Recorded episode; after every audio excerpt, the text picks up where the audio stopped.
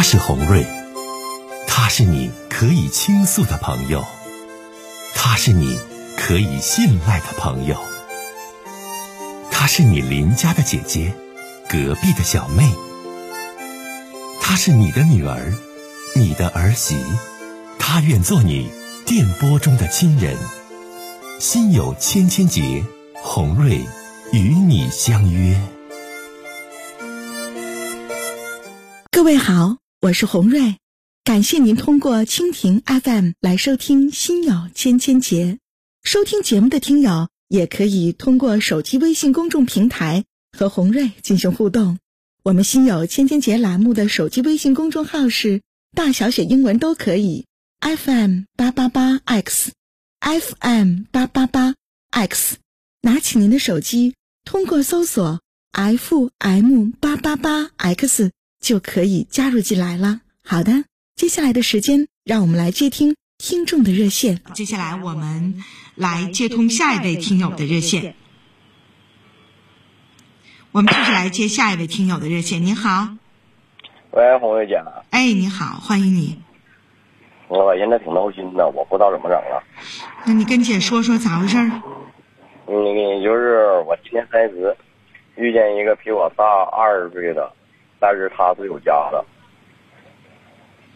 你俩怎么认识的呀，小伙子？就是怎么说呢，在三年到四年前的时候吧，我出现了一场意外，交通肇事，把一个老爷子撞死了。完事儿撞死了，这不得打打官司吗？在这个期间，俺家家就是我父亲跟我母亲发生变化了，我父亲没了，也是意外故故去了，也没了。嗯。我就是当时就是很心里还就很不得劲儿，就是。就是头我到交通肇事的时候，就是认识到他，完慢慢慢慢辅导，跟他就是。你交通肇事的时候认识到了他，他当时是做什么？是医生啊，还是打工的？在咱沈阳那边是打工的。那你俩咋认识的？得有认识途径啊。微信呢？你看，那你就说你俩微信认识的呗。红蕊姐就明白了啊，你微信认识的这女的。啊，对，聊的温友。当时你知不知道人家有家庭，还比你大二十岁呀，小伙子？知道，这我知道他有家，但是我不知道他比我大二十，这我不知道。嗯嗯。完事儿就搁微信上就说了很些暧昧的话，就是也算是正常聊天，但是就是那种。稍微带了一点，我感觉他没有去反感或者怎么地的，慢慢就接触下来了。你俩聊了多长时间见的面啊，小伙子？聊聊天两个月见的面。嗯，对，那个时候就是我的，我父亲也没了，我那都也出事了，他就想安慰我。那你们两个相处了多长时间呢？总共吗？对，到现在不到四年，哎，总共加一起不到两年，在一起了不到四年。那你现在你给红瑞姐打电话，你想问我什么？你们之间的什么问题是你最想向我倾诉的？我感觉，嗯，我很亏欠她，我不知道怎么去偿还她也好，也是感恩也好，吧，挺闹的。你亏欠人家什么？我在，我得从头说。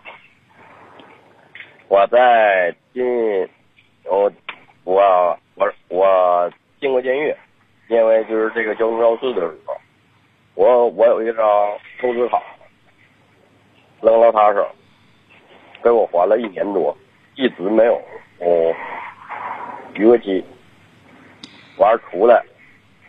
连吃的玩也是跟他在一起，都是他的花钱。现在暂时是不用不着他花，但是是我花。我就感觉非常亏欠他，我对他就是说不那么好嘛，也算不上坏，他是对我是十个头的。小伙子，我给你点建议啊，如果你现在心里边有愧疚，觉得你跟这个有家庭的大你二十岁的这么一个女女性朋友处到现在，你心里呢，就是说，刚才有这种感受，红瑞姐给你的建议就是，你欠人多钱，咱还人家，然后别再跟人家有婚外的这些事儿了，这是你对他最好的一种回报，你明白不？我懂，我听明，但是他离不开我，我也离不开他。怎么说？他家那个是脑袋稍微有点，嗯，就是说，是智智障也好啊，也是，反正是，反正说不好，他家那男的。他家男的是智障。嗯，对，说是智障，还不是，反正一天磨磨蹭蹭的。什么意？精神病啊？他他家男的是？我算是吧。他家条件应该是很不错的呀，不然怎么能有钱？条件不好，怎么给你花钱搭你信用卡这那的呢？打工，他在外边打工，常年搁外打工。那他家他家有孩子没啊？有啊，二十二三吧。男孩女孩啊？男孩跟俺在一起。啥叫跟你在一起？我没太听懂。现在跟我跟他妈在一起住。你现在已经他那边没有离婚，你们在一起已经同居了。对，同居快二年了。哎呀妈，这个情况真的是，就是挺复杂，小伙子。是啊，我现在很纠结，我不知道我我在前今天方面该他的，在那种方面我也是亏欠他的。那你现在他跟你在一起就这样同居生活，那他老伴儿还有智力上的障碍，俩人还没离婚呢，老伴儿怎么生活呀？谁照顾谁管呢？该给拿钱拿钱，该给买米买面，该给他整的整。啊，是这么整，啊，是这么整的。对。那对于未来呢，小伙子，那你想没想过未来呀？未来怎么办？是啊，我这现在想了未来，我现在挺闹的，我不知道怎么办了。对不对？你未来你这个人，你你当然你想没想好？因为我也这个接触过很多向我倾诉类似事儿的这个情况啊，就是说女同志比男同志要大一些的。那么红瑞姐的意思是啥？如果说你真就是很爱他，啊，他能离婚，或者是你们能够真正的在法律的保护下成为一家人，你能不能做到真正的？娶她担当，你真是那么爱他吗？啊！我跟他说我那么办，他不干，他不干。他不干，你就把欠人家的还人家呗。你这哪有说就你们这种情况本身就是不受法律保护的非法的同居关系？然后呢？来了，红瑞姐，我本身自身条件也不好，我我本身是残疾。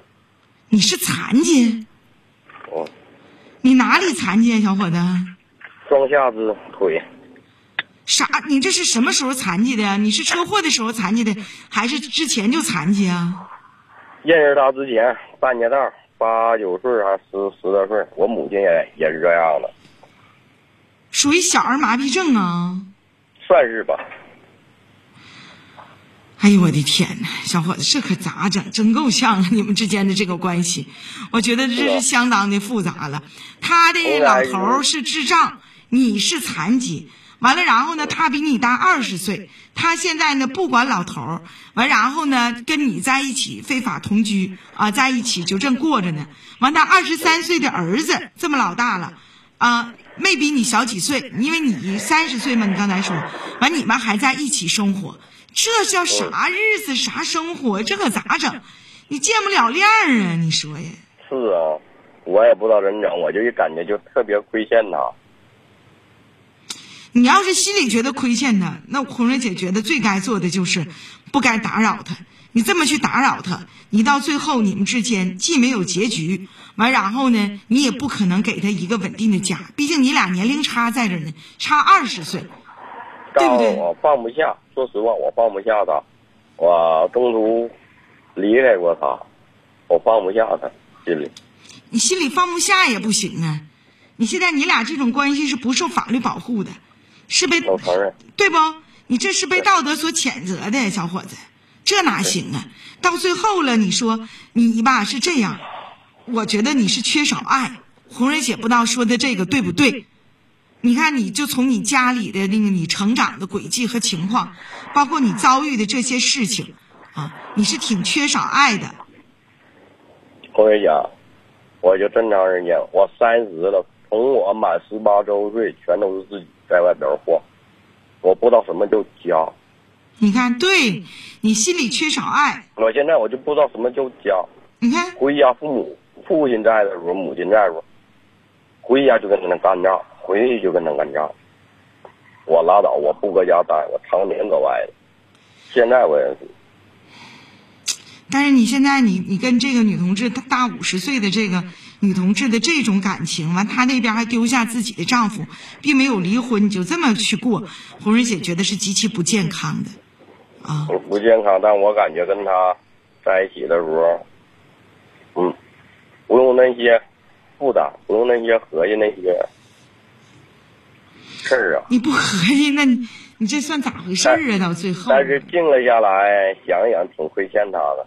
挺对不起他的。那你觉得亏欠他？他还总说那一句话：“你该找找。”就说你成家了，我立马就走。那你成家，你好成家吗，老弟？